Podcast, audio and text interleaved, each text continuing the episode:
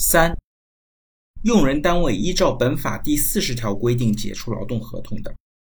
那对于劳动合同法第四十条呢，理论上叫做非过失性的辞退，一般呢有三种情形，也就是劳动者患病或者非因公负伤，在规定的医疗期满后不能够从事原工作，也不能从事单位另行安排的工作的；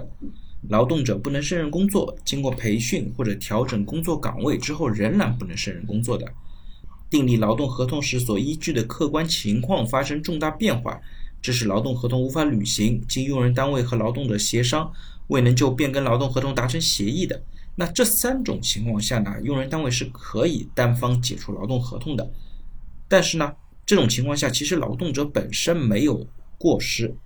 那有些人可能会讲，你不胜任工作还不能叫过失吗？那即使劳动者存在像不胜任工作的情况呢，但是呢，这种情况并不能够称之为是法律上的过失。